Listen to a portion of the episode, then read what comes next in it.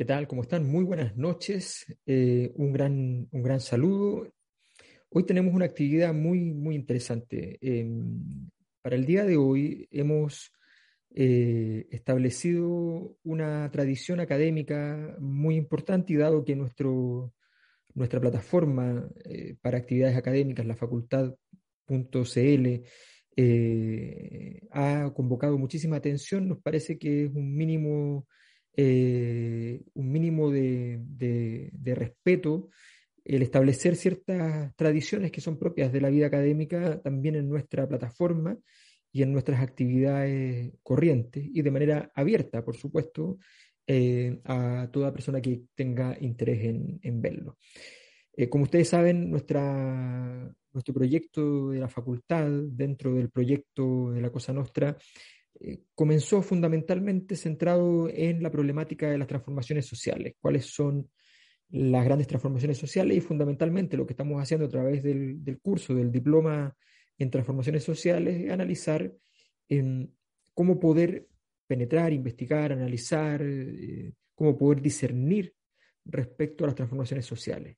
Ese es el esfuerzo que, que nos ha convocado desde hace ya eh, algún tiempo a diseñar este, este curso.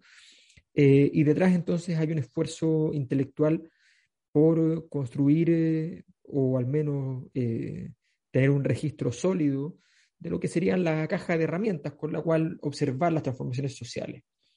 Decimos siempre, es parte de, de una convicción intelectual, la importancia que tienen los momentos mismos de las transformaciones, la, la, pequeña geometría de la transformación que se da en los momentos intersticiales, en esos momentos que están eh, antes que llegue lo nuevo y, luego de que ya eh, se ha muerto lo viejo.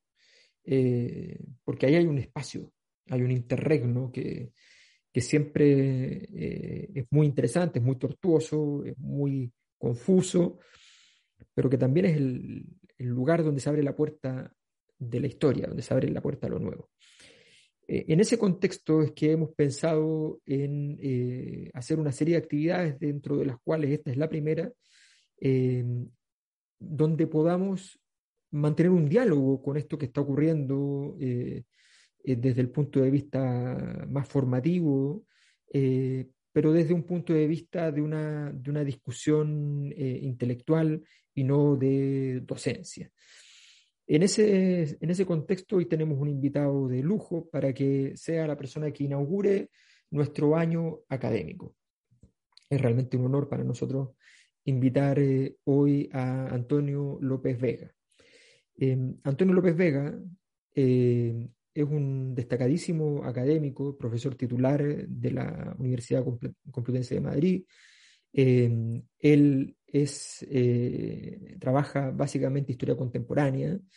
Eh, fue eh, director de la Fundación Gregorio Marañón y la Fundación Gregorio Marañón ahora, hace un par de años atrás, ya se integró a la Fundación Ortega y Gasset, dando, lugar en ese sentido a a una fusión muy interesante porque se, se, conjugaron dos grandes nombres de, de, las ciencias de las humanidades, eh, como Ortega y Gasset, eh, y el segundo nombre desde la medicina, como Gregorio Marañón.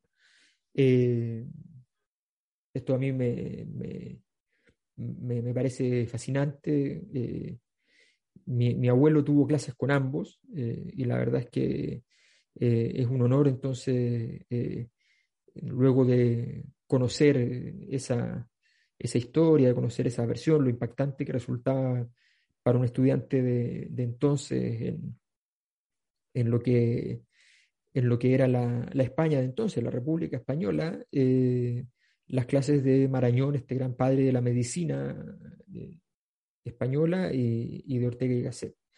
Eh, bueno, y resulta que existe en España el eh, Instituto Universitario de Investigación eh, Ortega y Gasset, que, que hoy suma también entonces en su, en su estructura a la, Fundación Marañón y en ese concepto surge una, una nueva perspectiva mucho más multidisciplinaria, mucho más transdisciplinaria, donde eh, Antonio López Vega eh, se transforma en, un líder, es el director, en un líder fundamental para este, para este proceso, con una trayectoria docente espectacular, con eh, libros de, de, alto vuelo desde el punto de vista de la historia, con una dedicación importante a problematizar y entender cómo funcionan las la, biografía como, como recurso de, comprensión de la historia, eh, y con una trayectoria internacional también muy importante, con, con actividades en diversas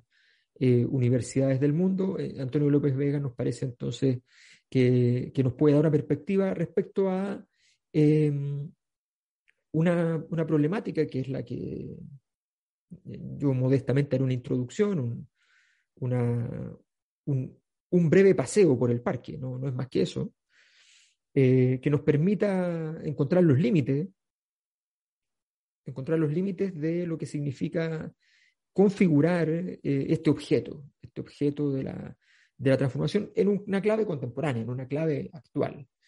Eh, no todo lo que se estudia tiene que tener una traducción inmediata a lo actual, pero sí nos parece deseable que siempre lo intentemos, al menos. En ese, en ese contexto, es que eh, hago esta introducción para que luego entonces pueda Antonio entrar a, dar su propia perspectiva. Estamos viviendo una sociedad de grandes transformaciones. Se pueden resumir de distintas maneras. Yo solo hago un bosquejo, una lista de supermercado para empezar y luego eh, con la lista en la mano nos vamos a, a meditarla al parque y paseamos un rato hay una, transformación que es muy importante, que, es el, proceso denominado digitalización. Tiene relevancia empresarial, indudablemente. Hoy día eh, gran parte de las empresas principales eh, en el mundo son empresas digitales. Tiene una importancia geoestratégica, geopolítica muy importante. La, la política de satélites y de Internet satelital es probablemente la clave operativa de lo que queda de, lo que, de los años que vienen. Eh, hay una problemática sociocultural. Eh, los modos de comunicación, los modos de conexión, los modos de relación están cambiando radicalmente a partir de este proceso de digitalización. Es un cambio acelerado, importante y a ratos disruptivo. Eh, ¿Qué tan grande es ese cambio? ¿Qué tan grande es ese cambio? Un cambio grande, muy grande, gigantesco, se produjo eh, desde el momento en que la imprenta empezó a tener un uso más frecuente. Y sobre todo en aquellas sociedades donde más desarrollo tuvo la imprenta más tempranamente.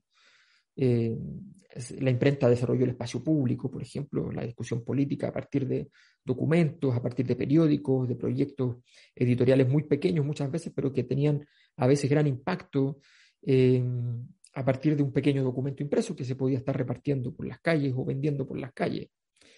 Eh, la imprenta va a modificar la penetración de la literatura y por tanto y, por tanto no solamente las obras de teatro se ven en el teatro, sino que se pueden leer eh, y eso significa también un impacto importante. Eh, lo cierto es que la, imprenta va a ser fundamental en el surgimiento de movimientos culturales como por ejemplo la República de las Letras, allá por inicios del siglo XVIII, que va a ser fundamental para generar un, clima, un ambiente eh, disidente, antimonárquico en muchos sentidos, durante el siglo XVIII, que va a redundar en Francia en conflictividad, que va a redundar en una disidencia activa en Inglaterra, disidencia que en muchos aspectos fue la que se trasladó intelectualmente a Estados Unidos y va a generar también eh, condiciones intelectuales para una revolución como la norteamericana, que fue una revolución eh, eh, basada fundamentalmente en discusión política, en, actuación política, mucho más que en una escena revolucionaria propiamente, propiamente tal. Entonces, estamos hablando de, que hubo un, momento en la historia donde podríamos encontrar algo que fue fundamental para el surgimiento del sistema universitario moderno, el sistema educacional moderno, para, generar una gran, transformación del, escenario artístico, literario, para generar una gran transformación en, las sociedades, en la opinión pública, en el espacio público, para vincularse entonces con la configuración de un nuevo mundo que llamamos moderno. Eso fue la imprenta.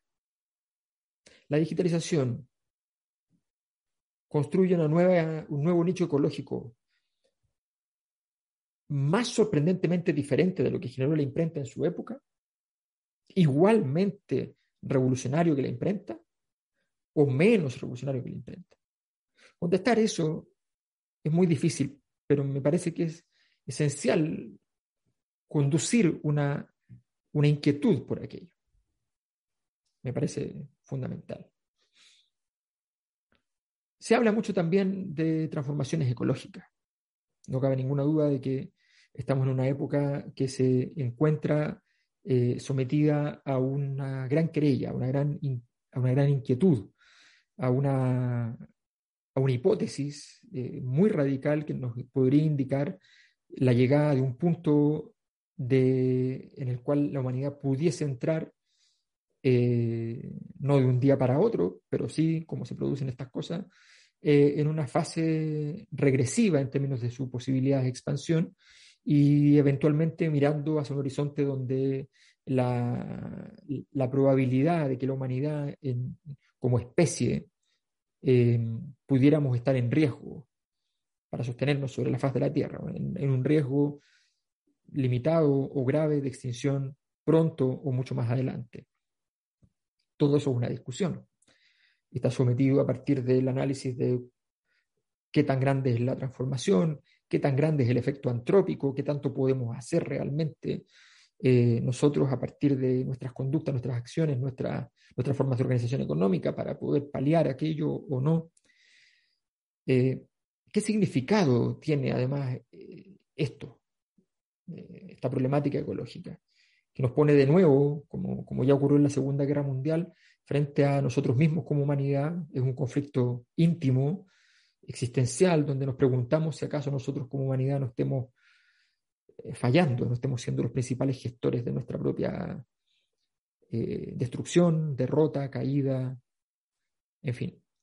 Em, entonces, ¿qué tan importante como desarrollo político, económico, como, como, como aspecto existencial de la, de la, humanidad, es la problemática ecológica.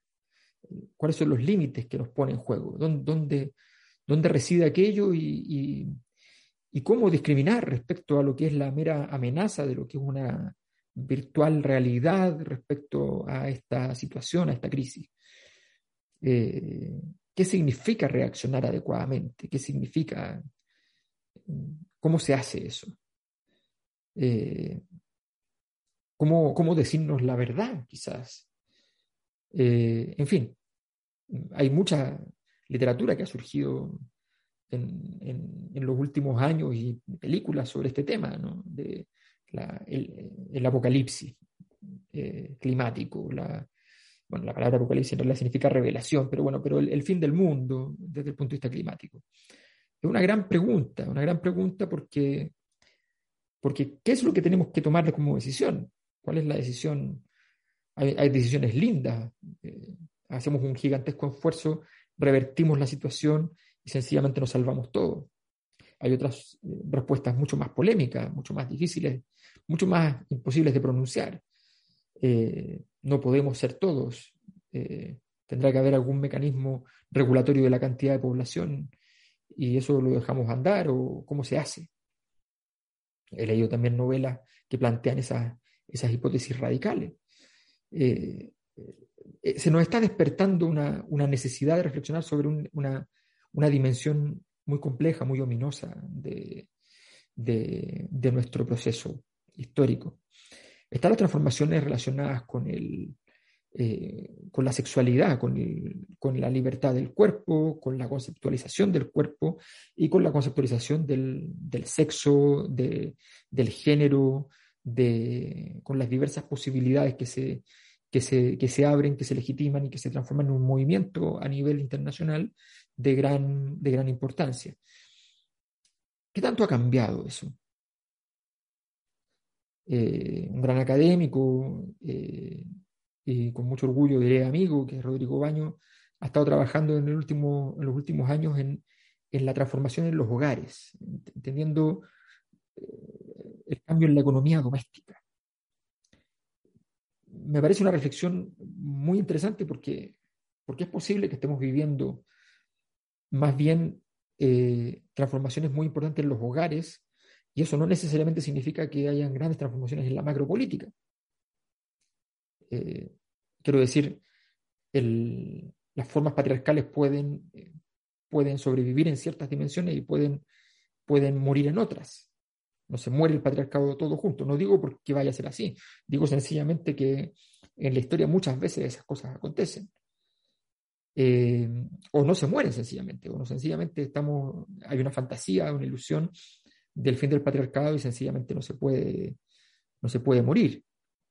No se puede morir por alguna razón sociológica, no, no sustancial, antropológica, sociológica, en fin.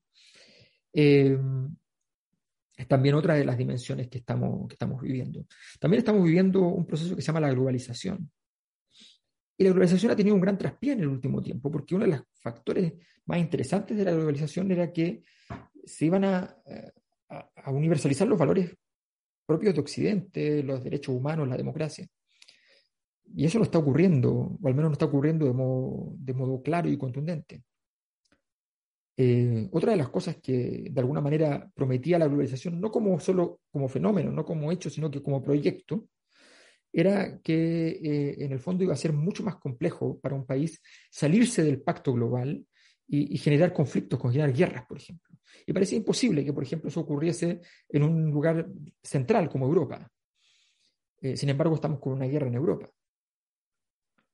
Es cierto que es una guerra euroasiática, eh, pero, pero es una guerra en Europa, una guerra que además tiene el olor de Europa, porque finalmente el problema de Ucrania tiene que ver fundamentalmente con sus negociaciones con Europa y a través de Europa con Occidente, el Occidente político. Bueno, esa discusión también eh, es interesante porque de alguna manera la globalización en, en el COVID-19, eh, si tenemos que elegir un concepto, diremos, creo yo, yo por lo menos diría que fracasó la globalización en, el COVID-19, que la pandemia fue global y sus soluciones no fueron globales, para resumir el argumento. En fin, estamos frente a un mundo cambiante.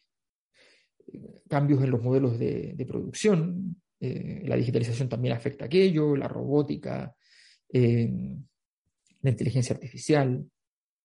Nunca se sabe estas cosas de las proyecciones eh, pero, pero me decía alguien del mundo digital que probablemente en 10 o 15 años, en gran, la, gran parte del trabajo de abogados, el trabajo más mecánico de la abogacía, eh, puede haberse completamente dañado a partir de lo que significa la inteligencia artificial y la capacidad de análisis normativo a partir de grandes procesos computacionales. No sé si eso es posible, pero me imagino que hay muchos trámites, muchas cosas que podrían efectivamente cambiar radicalmente con inteligencia artificial. Eh, y que muchos trabajos, cuando no incorporan elementos más de decisión estratégica, eventualmente y sean más mecánicos, puedan verse afectados de manera importante. Puede ser gravemente o puede ser que sencillamente eso redunde sociedades más ricas que puedan efectivamente destinar más recursos de otras maneras. No lo sabemos. Cuando se pensaba en la robótica hace varias décadas o centurias de años, se pensaba fundamentalmente que la tecnología podía reemplazar el trabajo humano, generando riqueza y distribuyendo esa riqueza. Hoy día más bien se piensa que esas posibilidades pueden significar pérdidas de empleo y concentración de riqueza. No, no se piensa mucho en cómo podría distribuirse aquello. En fin, eh, hay una serie de fenómenos en ese sentido. Y las crisis sistemáticas en muchas sociedades del mundo. Yo he hecho el trabajo eh, junto a miembros de mi equipo de investigación y hemos llegado más o menos a 70 países que tuvieron grandes protestas o estallidos sociales entre 2018 y 2020. Eh, y eso con una diferencia solo de ocho años respecto al, al, anterior ciclo de protestas, que sería el 2011, con más o menos 55 países involucrados. 70 países son más de un tercio de los países del mundo. 55 países del 2011. Y del 2011 tenemos que ir hasta el 89, más de 20 años. Tenemos que ir 22 años atrás para encontrarnos con, con otro ciclo de protesta. Y del 89 tenemos que irnos al 68 y, y, son otros 21 años. Pasaron 21 años, 22 años y de repente pasaron 8 solamente. Estamos en un momento de grandes protestas, de gran malestar social. Ese es otro de los procesos que, que, que, que genera una crisis y que de alguna manera abre las, las puertas a una, a una problemática eh, global importante, cuya administración normalmente es por cada sociedad, que no, no, no hay una, una carta de navegación más, más global, eh, que puede ser que consideremos otro factor de, de fracaso de, o, o, de error, al menos, en la gestión de la globalización como un proceso político conjunto. Eh, hay otros fenómenos, en todo caso, concurrentes en otras direcciones. La misma Unión Europea ha sido un camino muy interesante desde el punto de vista de la articulación política, eh, multilateral, y hay requerimientos y búsquedas de tratar de potenciar esos organismos, organismos de carácter internacional, pero también hay de fragilidades y debilidades que han quedado en, en evidencia. Eh, lo cierto es que estamos en un escenario de, donde asoman grandes transformaciones que cada una por sí sola ya daría para dedicarle toda una vida, dedicarle toda una generación a tratar de poder responder a, a, ese desafío. Y sin embargo tenemos tres o cuatro hoy día que, no, que nos sitúan frente a esas grandes transformaciones. Macro, por ejemplo, a nivel de la, de la problemática eh, o solucionática, como algunos lo ven, muy poquitos, pero existen, del tamaño del sistema financiero, el, aumento del capital especulativo en proporciones extraordinarias, versus la, la existencia de la empresa y el dinero real, eh, y, la, y, la, producción real. Eh, todas esas transformaciones, eh, donde además los, los, capitales financieros no solo ya están en bolsa, sino que se mueven incluso fuera de la bolsa en forma de fondos de inversión, y, y, la verdad es que aparecen entonces figuras que son mucho menos controlables, menos domesticables. Son grandes transformaciones, evidentemente, cada una por sí sola y todas en conjunto ni hablar. Allí estamos, en, en, medio de estos grados Richter, en medio de esta sismología del sistema. Cómo mirarlo, cómo medirlo, cómo entenderlo, cómo, cómo dar cuenta de esto, es nuestra, nuestra gran inquietud. Eh, y, y, qué mirar, y dónde mirar, y, y, y con qué herramientas mirar otra de las problemáticas. Pero fundamentalmente queremos saber en esta ocasión, ¿qué nos puede decir Antonio López Vega, eh, director eh, del Instituto Ortega Gasset y Marañón, eh, esta, esta noche? ¿Qué nos puede decir respecto a, la problemática de qué transformación ¿Qué proceso de transformación vislumbra él como el más decisivo de nuestra época? O si, son más si es más de uno, eh, ¿cómo ve las posibilidades de respuesta de, de, nuestras instituciones políticas, de nuestra capacidad de desarrollo cultural, eh, de nuestra capacidad de financiación de lo, aquellos desafíos que lo requieran eh, en términos económicos? En fin, ¿cómo, cómo, cómo ve la capacidad de respuesta a los desafíos que enfrentamos como, como humanidad y como sociedad contemporánea fundamentalmente. Bien, muchas gracias Darío. Eh, efectivamente, como, como, tú señalaste, eh, estamos acá, ya lo hemos, ya hemos comentado su, su currículum con Antonio López Vega, eh, el director del Instituto Interuniversitario Ortega Gasset y Marañón. Antonio, ¿qué tal? Un gusto saludarte. Hola, buenas noches. ¿Cómo estás? ¿Qué tal, Alberto? ¿Qué tal, Darío? Bueno, muy bien y muy encantados de poder eh, estar contigo en este, en este día especial para nuestro proyecto eh, de inauguración del, con la inauguración del año académico contigo, que que eres una persona tan destacada dentro del escenario académico español. Mira, la verdad es que algo tú viste de lo, que, de lo que planteé primero como problematización de alguna manera, y quería partir por la, por la parte por la parte más complicada para, para, romper el hielo rápidamente, eh, y es plantearte, eh, que una pregunta que yo creo que es, que es una pregunta eh, relevante en general para el, para el, momento histórico que estamos viviendo, de todos los procesos que estamos viviendo, algunos se consideran incluso de carácter disruptivo, de todo lo que estamos viviendo como, como humanidad, o si quieres, como occidente. ¿Cuál es el proceso que, tú consideras que es más relevante, el de mayor impacto, el de mayor magnitud, el que va a significar mayor cantidad de consecuencias en el, en el mediano plazo de todo lo que estamos, de todo lo que estamos viviendo?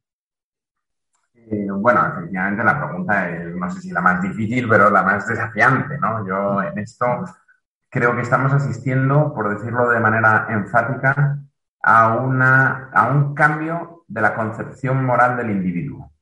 Estamos eh, en un momento de cambio de paradigma donde todas estas cuestiones de la inteligencia artificial, el metaverso, eh, el yo en red, ¿no? por decirlo desde la perspectiva sociológica, eh, está transformando el modo de comprenderse a sí mismo del ser humano. ¿no? Y esto lo estamos viendo en eh, esos procesos ¿no? que, que, introducen las nuevas relaciones interpersonales, desde la sexualidad hasta, hasta el teletrabajo, como hemos visto en la pandemia, las dobles personalidades con nuestros diferentes perfiles en, en redes sociales, avatares, en fin, eh, todo ese tipo de cuestiones. Eh, también el nuevo tipo de mercado, de mercado y de mercadotecnia, ¿no? vinculada a esas nuevas tecnologías. Em, y todo eso, lo, más interesante, creo yo, y lo más desafiante es efectivamente ese cambio eh, de, la concepción moral del individuo, ese, ese cambio de, comprendernos a nosotros mismos, ¿no? Eh, yo creo que ahora el valor absoluto contra lo que puede parecer por los sistemas políticos que, que ganan terreno estos últimos años y sobre todo en las jóvenes generaciones, entiendo que el valor que está imperando es el de la libertad, ¿no? Y, y, por tanto se ve mucho en el mercado laboral, ¿no? Todo el mundo procura eh, trabajar lo imprescindible para sobrevivir y luego ser dueño de su, de su tiempo, de sus viajes, de su futuro, de su, que es quizá el, el mayor valor que tenemos todos eh, ahora mismo en nuestras manos, ¿no? Hace 15 o 20 años la, el interés de cualquier persona pues, del mundo académico, pero en general era buscar una estabilidad en laboral. Hoy no, hoy, hoy, hoy yo creo que en las nuevas generaciones se ha instalado una concepción que el trabajo es un medio para un fin que es vivir y eso yo creo que es una, es, es una oportunidad ¿no? en, un, en un contexto y una, y, un, y, una cosa positiva, ¿no?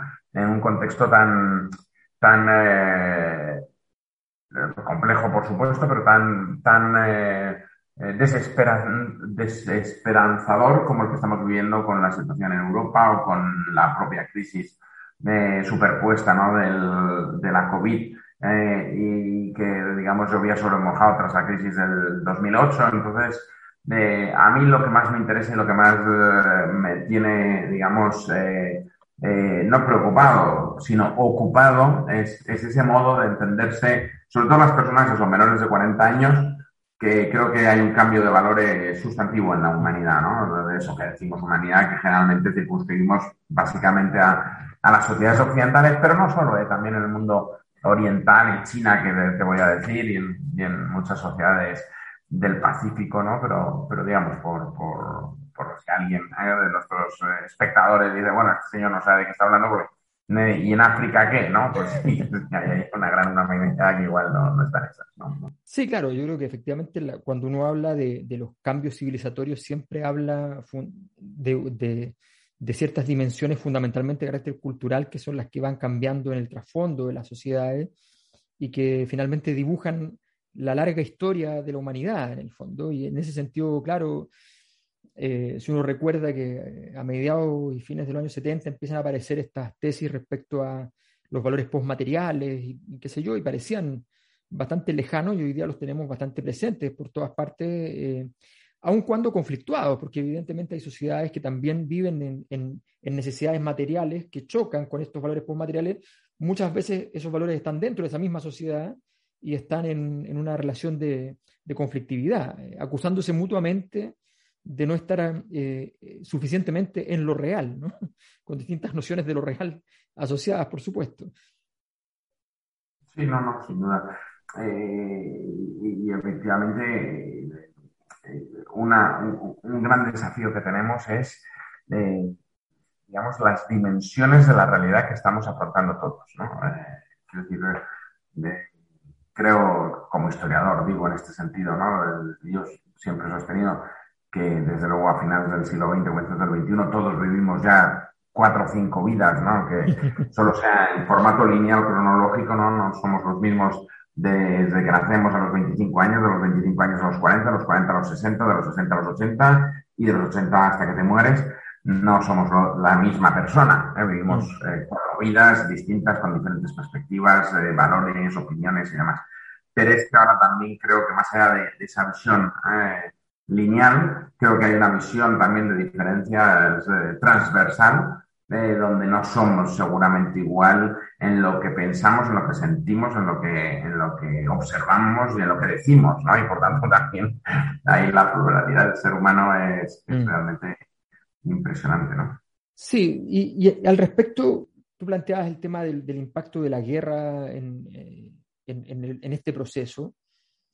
Em, y la pregunta que, que, te hago más bien tiene que ver con, con, dos cosas. Uno, de alguna manera da la impresión, estos siempre son, son implícitos, pero son implícitos que, que parecen ser formas de comunicación desde, desde aquellas situaciones de poder, de aquellas condiciones de poder que, que, que tratan de dar una comunicación respecto a, a, lo que es su proyecto.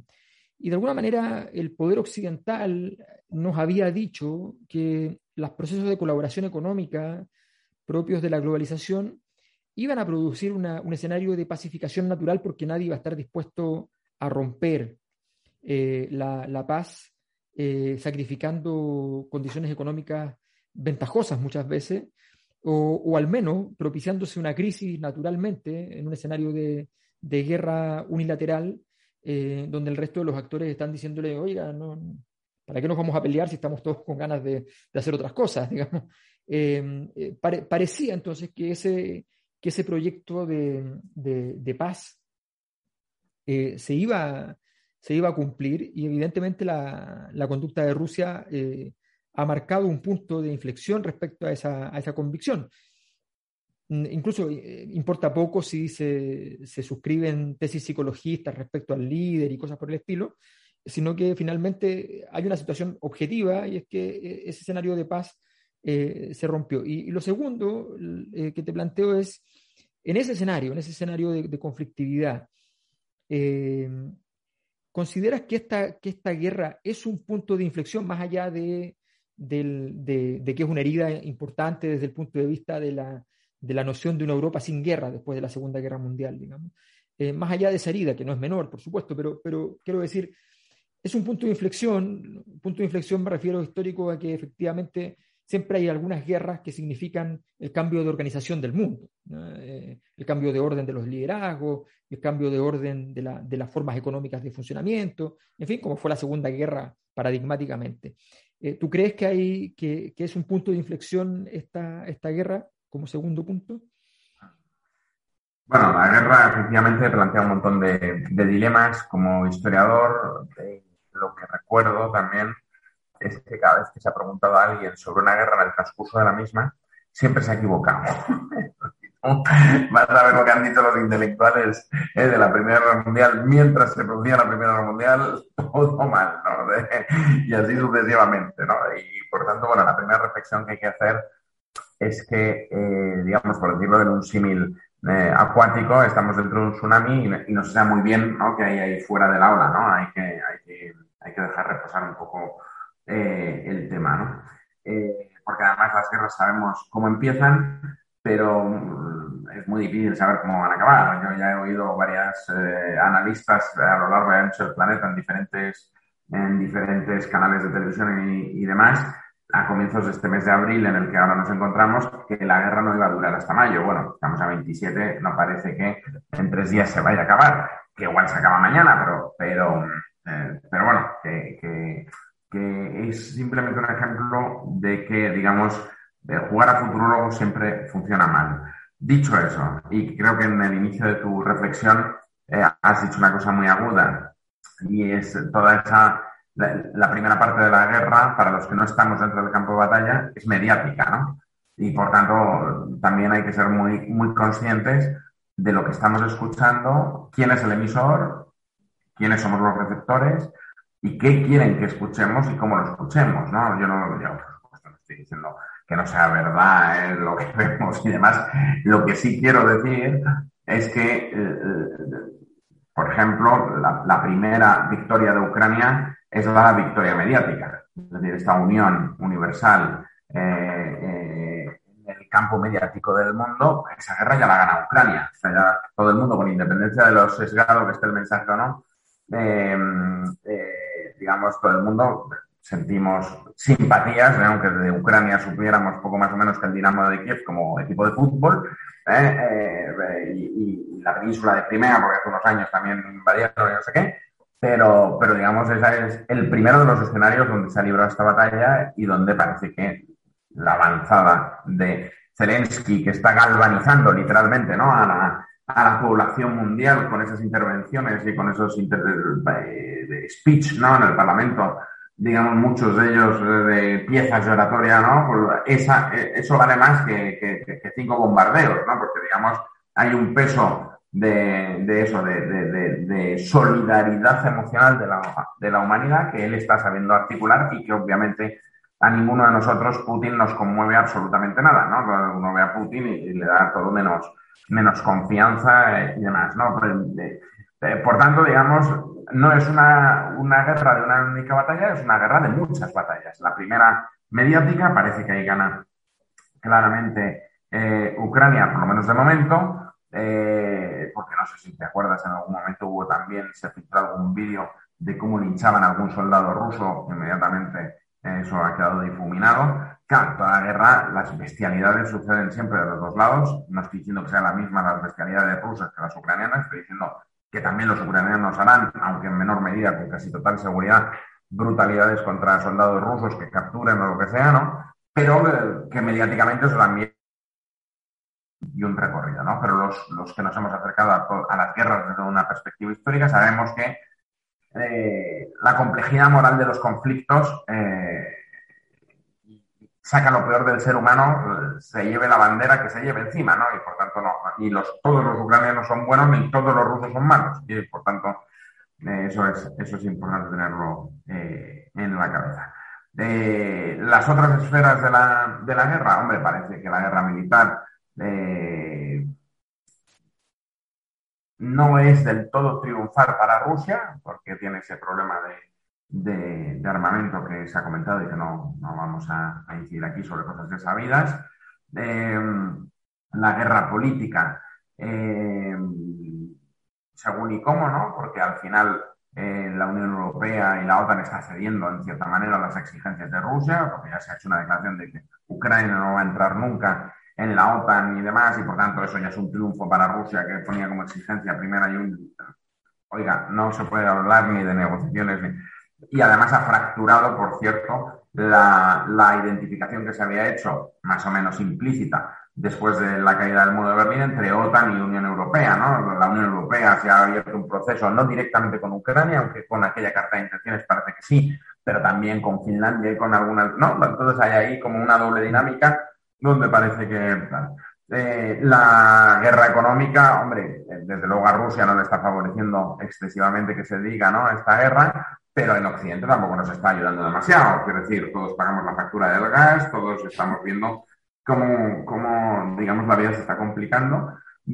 además, sobre un escenario, y esa es una batalla que está librando Rusia en ese sentido, eh, donde ya llovía sobre mojado, ¿no? Porque estos últimos 15 años, que como decías tú en tu brillante intervención, eh, se han producido movimientos sociales mucho más aceleradamente que, en, décadas atrás de la humanidad. El, anterior gran movimiento social fue hace ocho años, cuando antes me parece que tú recordabas que era 20, bueno, según el espacio ¿no? del tiempo. Em, eh, claro, el deterioro de las clases medias urbanas eh, de, nuestras sociedades hace que en el momento en que el gas empieza a subir, la inflación se empieza a disparar, los sueldos no llegan para que las familias lleguen a fin de mes.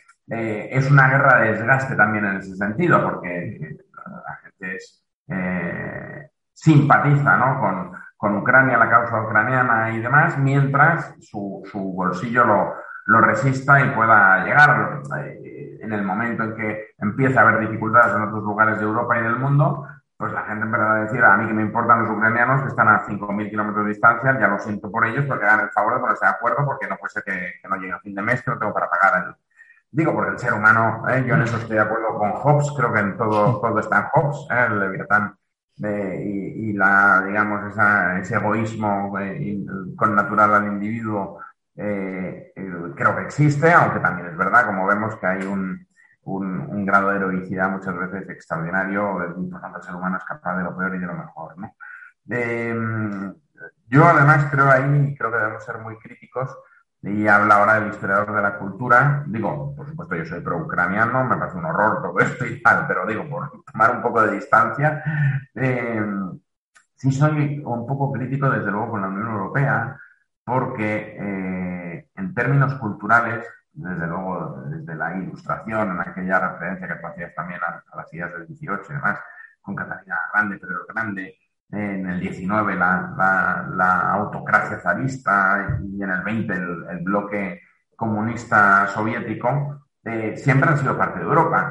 En el peor de los casos, si quieres, la parte de Europa oriental con el telón de acero y demás, pero Rusia siempre ha sido Europa.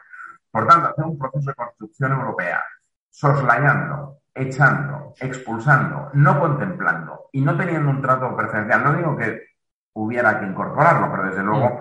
que tuviera un trato, eh, digamos, preferencial, porque aunque solo sea por peso demográfico, extensión geográfica, posición geoestratégica, capital y, capacidad nuclear, en fin, eh, todo ese proceso ha sido bastante, bastante eh, eh, ufano hacerlo sin contemplar que Rusia es Europa. Claro, habrá quien diga, bueno, pero es que era un régimen comunista y estos son valores de... Y digo, bueno, sí, pero también es verdad que había un montón de países del lado aquel del telón de acero, porque, recuerdo, eh, digo, porque parece que ahora nos hemos olvidado todos, ¿no?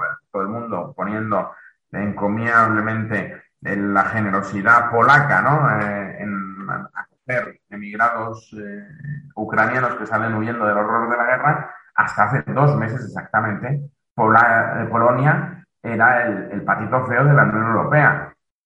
todo el mundo, que alguien coja un periódico de hace dos o tres meses y que vean lo que se estaba diciendo del gobierno polaco y del gobierno húngaro. Hoy, paradigmas eh, de, la, de, la, acogida a los emigrados y tal. Por tanto, ahí hay que ser un poquito también eh, digamos, justos con todo, ¿eh? que está fenomenal que acojan, pero que Polonia tiene un régimen donde se persigue a los periodistas, o Hungría, la Unión Europea les había advertido dos veces, no hay Estado de Derecho, por tanto no, no es, ¿eh? no es Francia, no es... y, eso, y eso es importante mm. tenerlo en la cabeza. Y, Rusia, desde luego, en ese contexto, culturalmente es Europa, pienso en Pushkin, pienso en Dostoyevsky, en, mm. Tolstoy, en el ballet ruso, en, tantas cosas que ha dejado Rusia a, eso que llamamos civilización occidental, y por supuesto científicamente, en la carrera de espacio, en, la física, en la química, en fin. ¿eh? Que eso. Tu segunda pregunta, si es un punto de inflexión, eh, bueno, yo eh, para que no digas que ludo las preguntas, creo que mientras no haya eh, algo realmente disruptivo, o sea, la guerra que estamos viendo es más una guerra del siglo XX que del siglo XXI. Lo que estamos viendo en televisión, los proyectiles, mm. incluso las bombas de racimo, son bombas, digo que es lo más avanzado que hemos visto en tecnología militar, es algo que ya habíamos visto en la guerra del Golfo del 91 y más. ¿no?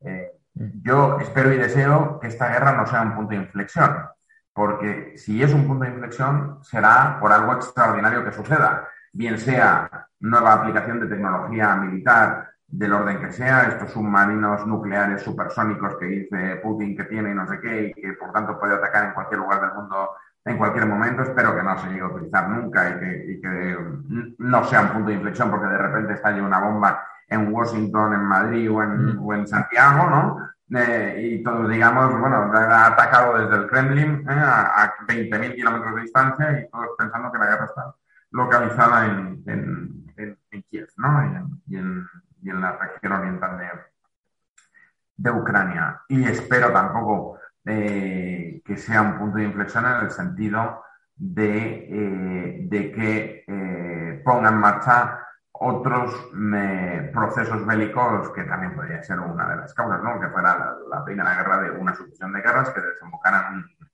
en, la Tercera Guerra Mundial o en un sistema bélico generalizado eh, en Occidente. También, fíjate, em, eh, yo soy de natural optimista, en esto no soy un buen analista, desde luego, porque el optimismo nunca es un buen consejero, y quiero creer que bueno, pues, eh, se llegará efectivamente a una solución. Yo me hubiera encantado que hubieran acertado todos esos analistas que a comienzos de mes decían en abril se iba a acabar la guerra. Yo dije, ah, mira, pues qué bien, ¿eh? pues esta gente tan lista y tan inteligente que estudia los mejores think tanks del mundo que dice que se acaba en, en abril, bueno, estamos a 27, mañana 28, en abril parece que no se va a acabar, em, pero ojalá acierten, ¿no? Y se acabe rápido y digamos empecemos a construir un, nuevo orden mundial un poco, un poco más, más solidario. ¿A dónde voy con esta, eh, con esta reflexión? A que creo que siendo gravísimo, ¿no? y desde luego para Europa lo que está pasando ahora mismo en Ucrania, eh, yo vuelvo a ser muy crítico en esto, eh, señales había. O sea, Putin de repente no se ha convertido en un loco. O sea, Putin lleva ahí desde el año 98, me parece, ¿no? sí, sí, sí, sí, sí. 98, por ahí. Eh, o comienzos del siglo, cuando Yeltsin le, da, le entrega el poder, eh, hasta donde sabemos, eh, con bastante, digo por no afirmar categóricamente, con bastante certeza, ha acabado, por decirlo sutilmente, con la oposición que le ha resultado incómoda. Rusia es una autocracia plutócrata, donde unos pocos se nutren de la riqueza del país, con enormes reservas naturales, con, desde luego no hay eh, eh, Estado de Derecho ni, ni, respeto a los derechos humanos, no, no, eh, no tiene un compromiso firme con los nuevos valores del siglo XXI, desde luego con la sostenibilidad del planeta. por tanto, pero esto no es, no es de, de febrero del 2022. O sea, Putin llevaba en una línea política siendo amigo de dictadores y de regímenes poco, digamos, fiables, durante bastantes años. Eh, lo que cambia ahora es que resultó que Donald Trump ganó las elecciones en Estados Unidos cuando nadie lo pensaba, por cierto, en 2016. Que hay eh, países con políticas proteccionistas levantando muros de todo tipo, no solo físicos, sino también eh, arancelarios, en fin, de, de, todo orden y tal. Que ha cortado el gas esta mañana a dos países, que esto era mm. impensable en ningún momento de tal, que hay movimientos de insolidaridad proteccionista y nacionalista, no solo en Rusia o en Estados Unidos, o, sino en muchísimos países, por hablar de nuestra querida América Latina. También lo que está pasando en América Latina es preocupante en muchos sentidos. Eh, pienso, por ejemplo, un país queridísimo por mí y muy cercano a Chile, aunque habéis tenido conflictos históricos con ellos, Perú, Perú está pasando una crisis constitucional realmente eh, eh, gravísima, ¿no? Que no sale de una y se mete en otra, ¿no? Eh, con todo lo que supone eso para la quiebra de eso que llamamos la Alianza del Pacífico y que parecía en un momento dado que daba una nueva ventana de oportunidad a América, a la Argentina y a la región y demás. Por tanto, yo es verdad ¿eh? que tenemos un foco, ¿no? un punto en Rusia, pero, pero los síntomas había de que, de que eso o algo parecido podía suceder también por la inacción, por el ensimismamiento de otras naciones donde no, no, toda la responsabilidad es de Rusia, que por supuesto es la máxima porque es quien agrede, pero que sucesos como que están políticos, digo, que están aconteciendo y que tú describías también en tu último libro y que están generando ¿no? movimientos sociales de protesta porque no dan oportunidades a las nuevas generaciones, todo eso alimenta esto. Sí, fíjate que, que yo creo que ahí planteas una... Eh, hay un... Si uno mira ese, panorama de alguna manera, eh, claro, evidentemente las señales estaban. Yo, de hecho, fue evidente, fue explícito que muchas autoridades y analistas europeos prácticamente se rieron en la cara de, de, Rusia a fines de enero, inicios de febrero, en términos de las hipótesis de que podía ocurrir un ataque y que se podían atrever a hacer alguna clase de inicio de hostilidades. O sea, justamente porque había habido un conjunto de negociaciones que habían ido fracasando en las posibilidades de tener acercamientos con Europa. Y acto seguido, Rusia va y firma un, un, documento, que no es un acuerdo, ni, mucho, es un documento bien que no tiene, parece no tener mucha importancia, pero un documento con China, donde, donde básicamente dicen que declaran una, una, una colaboración ilimitada.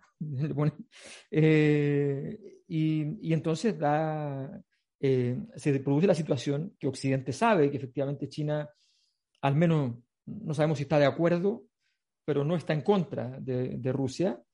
Eh, y que China, además, sería el convocable en caso de que haya que negociar extra fuera de, los países que están involucrados en el, en el, conflicto, fuera de Occidente por un lado.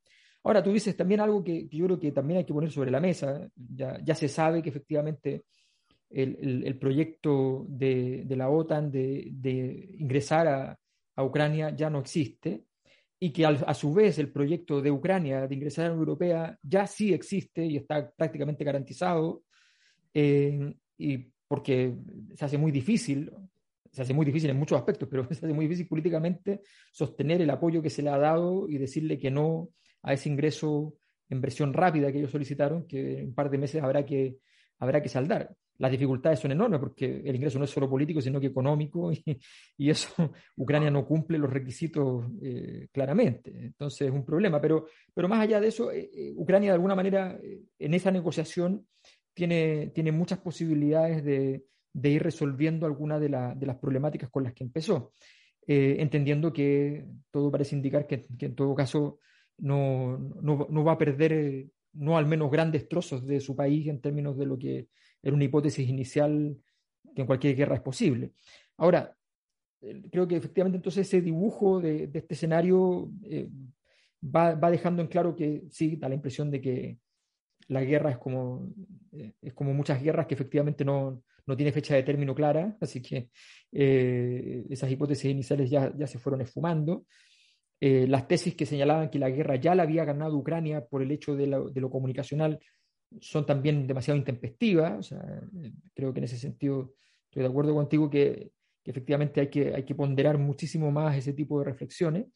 y hubo un, hay un optimismo que, que siempre es bueno, que es el optimismo de la voluntad, pero, pero, pero hay que tener otro tipo de, de, orientaciones también para estos análisis, creo que ahí lo, has ponderado muy bien. Pero quería entonces aprovechar este, este, este escenario, digamos, donde, donde estamos hablando de Occidente, de, porque en el fondo, eh, y, y, me llamó la atención mucho, de hecho, lo que pasó, lo que ha pasado en, en, en, en Occidente con las suspensiones, por ejemplo, de, de artistas, obras, en fin, rusas. Eso me ha parecido una cosa sorprendente. O sea, eh, yo no podía creer cuando veía, además, por ejemplo, los primeros heridos fueron Dostoyevsky y Tchaikovsky, que eran los más prooccidentales que se puedan imaginar en la historia, declaradamente prooccidentales. Entonces, eh, es una cosa abrumadora, pero, pero efectivamente ahí hay algo de, de nuestra incapacidad también de, de, de tomar este problema como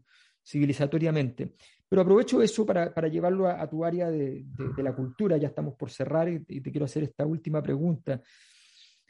Eh, planteaba en mi alocución anterior respecto al, a, a, la, a, la, magnitud de la transformación que estamos viviendo. Eh, tú planteaste que la, la, la, más importante probablemente tenga que ver con aquellos procesos que si los queremos resumir se podrían llamar digitalización, el surgimiento de un nuevo ecosistema, digamos, donde vivimos, porque en la práctica es así, estamos ocupando gran parte de nuestro día a día en ese, en ese nuevo ecosistema, eh, que no es solo ya a estas alturas telecomunicaciones en el fondo. Telecomunicaciones es la herramienta, pero, pero ya tenemos formas de socialización que son diferentes. Eh, y eso obviamente es algo importante. En, en ese contexto, eh, cuando uno compara con esa tremenda transformación que se generó entre otras cosas, por supuesto, como siempre concurrente con el surgimiento de la imprenta y, la masificación de la imprenta, y la masificación de la lectura y la masificación de, las estructuras educacionales asociadas a, los libros y la, capacidad de autonomía de las personas para poder, para poder formarse su, forjarse y formarse su propia opinión eh, en las sociedades modernas este cambio que, tú, que, estamos viviendo y que tú señalas que lo ves tan importante, ¿lo ves del tamaño de lo que significó la imprenta? O, lo ves como menos importante, aunque sea muy importante, o lo ves incluso como más relevante de lo que significó ese cambio, ese cambio histórico? Bueno, dos cosas.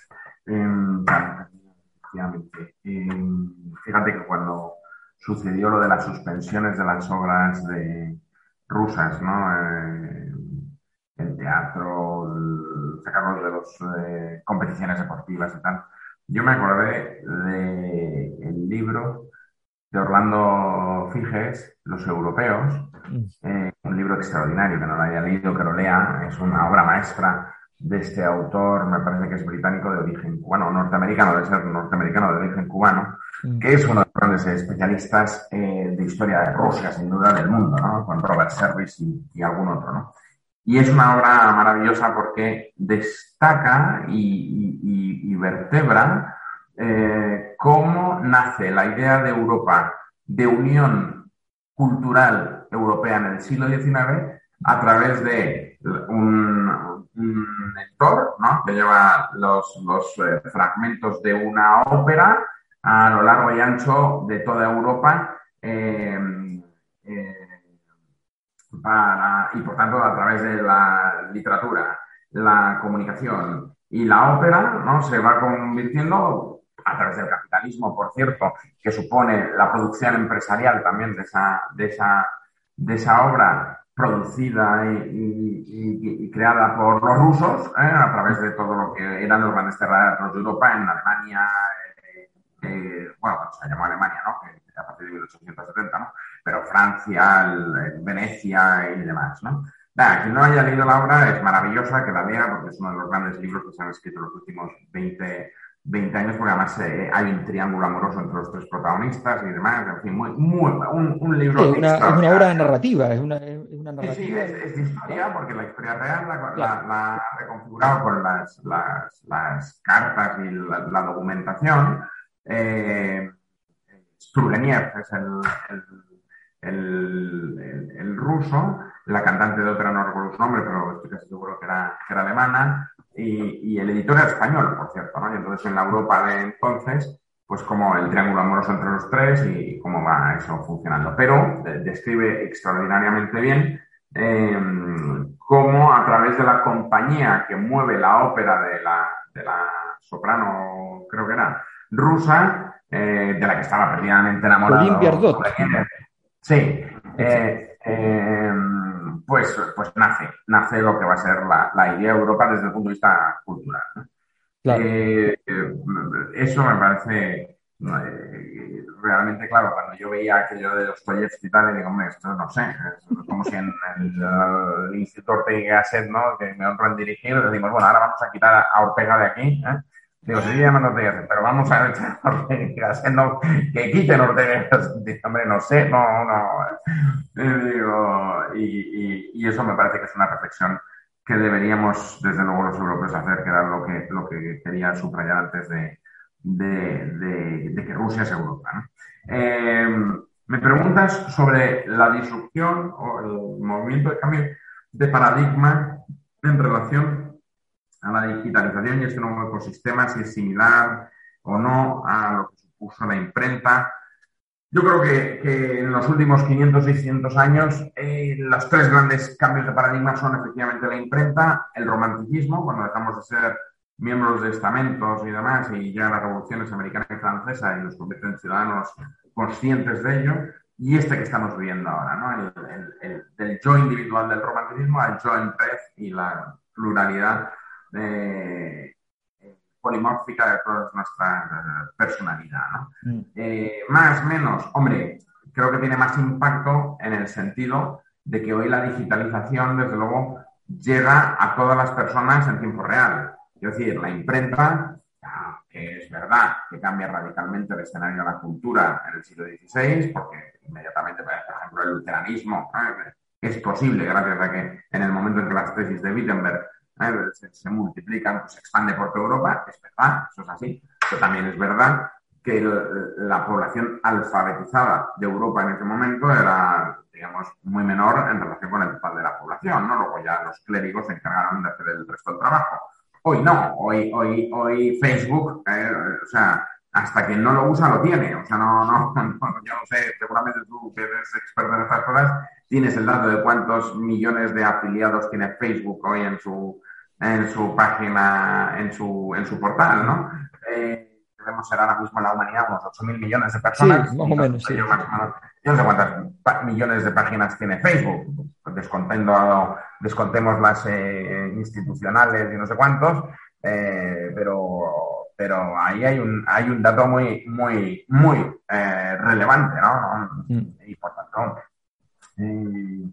o esto de Elon Musk de ayer con Twitter y, o, en fin, yo creo que que el impacto, si, si no más, que esto de, de, cuánto pesa más o menos, creo que es un poco, un poco, porque claro, hay que sacarlo de contexto, ¿no? Porque estamos, eh, como decía Benedetto Croce, todas historias contemporáneas, lo estamos viendo desde la perspectiva de nuestros días, ¿no? No, no, no sabemos cuánto supone el cambio de mentalidad, ¿no? Que es lo que realmente nos daría ¿eh? el parámetro de si es más o menos esto que nos está pasando a nosotros con lo que le pasó a la gente del siglo XVI claro, el, que Kepler y Copérnico y demás, y, que el mundo dejara de ser plano para ser redondo y todo eso, claro, la mentalidad, pero ¿quién entendió eso en aquel momento? ¿no? O sea, es, es, es, hay varias, varias variables ahí, ¿no?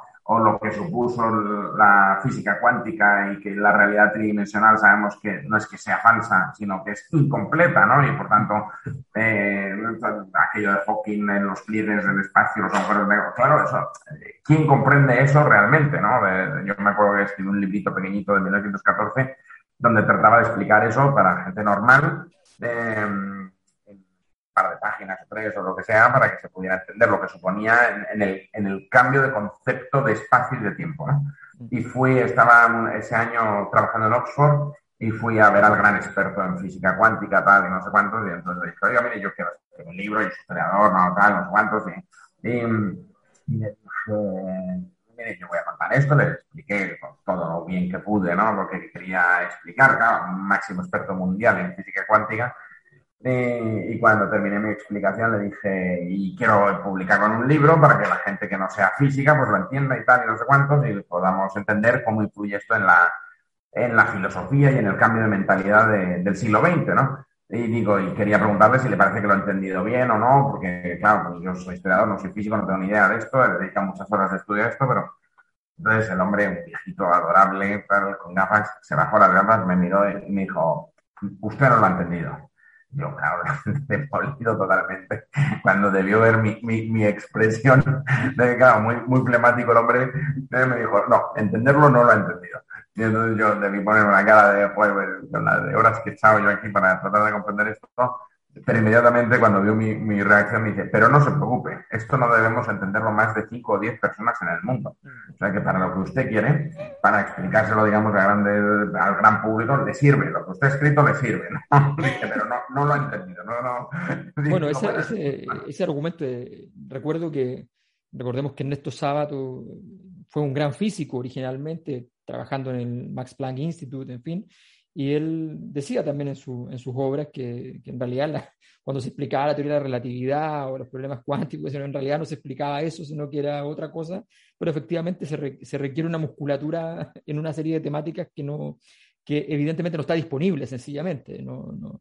Y, y, creo que de alguna manera esos son los cambios, cuando referimos a cambios de paradigma, nos referimos a que eh, no importa, yo siempre muestro a, a, en las conferencias o a mis estudiantes la la libertad guiando al pueblo y les cuento que la obra no tiene nada que ver con la Revolución Francesa y eso produce mucho estupor porque es nuestra representación simbólica de la Revolución Francesa.